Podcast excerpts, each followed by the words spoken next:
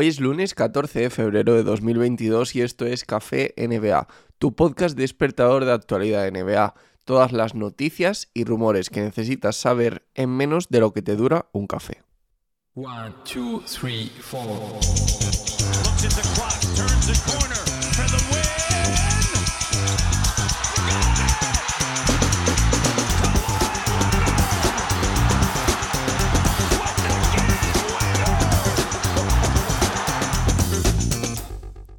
Cada vez vamos sabiendo más cosas sobre la historia que existe detrás del traspaso de James Harden, de la petición de traspaso y posterior movimiento a Philadelphia 76ers. La barba cortó la relación con todos sus compañeros durante las últimas semanas, algo que, de hecho, ya venía también con Kevin Durant. Dicen que ya con Kevin Durant durante los últimos partidos, donde todavía Kevin Durant no se había lesionado hace más de un mes, pues ya la relación apenas existía. Pero es que desde que Durant se lesionó, es decir, hace prácticamente un mes ya, la relación fue nula. Es decir, James Harden y Kevin Durant es muy probable que no hayan hablado antes de decidir esta petición de traspaso o de James Harden hablar con el general manager de los Nets para decirle que de verdad se quería ir o incluso cuando ya tomó la decisión de marcharse.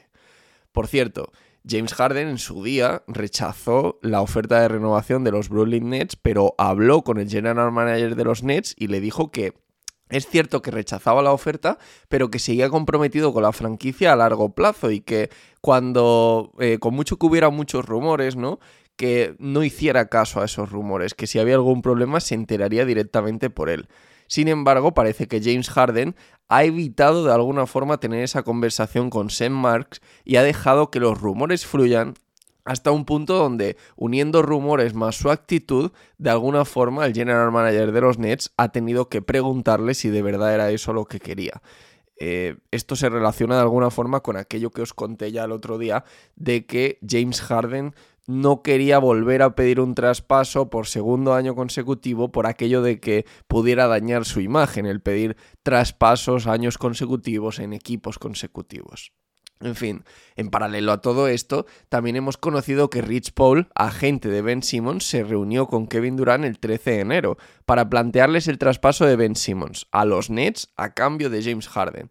Eh, recordemos que para Rich Paul, que es el agente de Ben Simmons, que está deseando desde hace mucho tiempo el traspaso del jugador, no había una opción mejor que los Nets por el fit que tenía que fuera a cambio de James Harden o en su día se habló incluso a cambio de Kyrie Irving porque eran jugadores que los Nets no estaban del todo contentos y que podían tener aptitud por jugar en los Sixers y porque también para Ben Simmons era un buen destino jugar en los Nets. De forma que, eh, bueno, durante esta conversación que Rich Paul tiene con Kevin Durant, parece que inicialmente el alero se niega, no le hace mucha gracia el tema de que James Harden se ha traspasado a cambio de Ben Simmons, pero puede que con su lesión, esto ya es especulación ¿eh? de la prensa, pero puede que con su lesión, con la caída de los Nets y con la actitud que ha mostrado James Harden en las últimas semanas, en los últimos meses incluso, pues que Kevin Durant haya cambiado de opinión.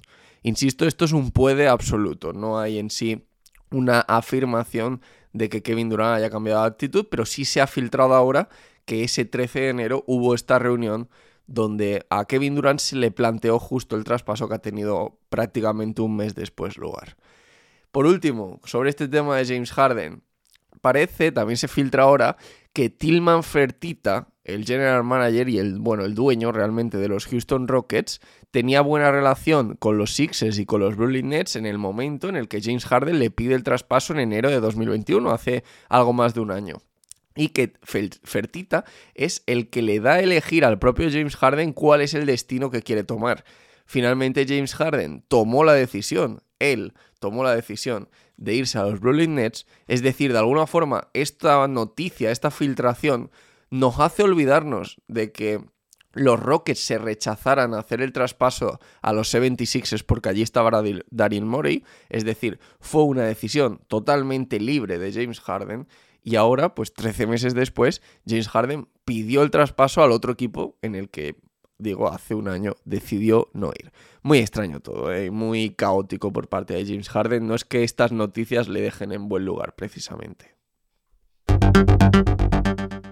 Sergei Ibaka y Daniel Tays rechazaron sus bonus de traspaso, esta especie de bonus que tienen de incremento salarial una vez que piden eh, una vez que sufren un traspaso, perdón, dentro de sus contratos, para así facilitar las llegadas de a los Bucks en caso de Sergei Ibaka y a los Boston Celtics en caso de Daniel Tays. Goran Dragic está ya negociando su buyout con los San Antonio Spurs. Parece que es cuestión de tiempo. Con la lesión de Pat Cunningham, se espera que los Milwaukee Bucks se suben a esa lista de equipos muy interesados en él, lideradas ahora mismo yo creo que por Dallas Mavericks y Miami Heat. Por cierto, los Milwaukee Bucks parece que intentaron convencer a Marga Sol de que continuara un año más en la NBA antes de que fichara por el Girona, incluso ya con la temporada empezada. Sin embargo, pues ya sabéis cómo ha acabado la historia, no lograron convencerle y Margasol volvió a España, además a su equipo, a Girona.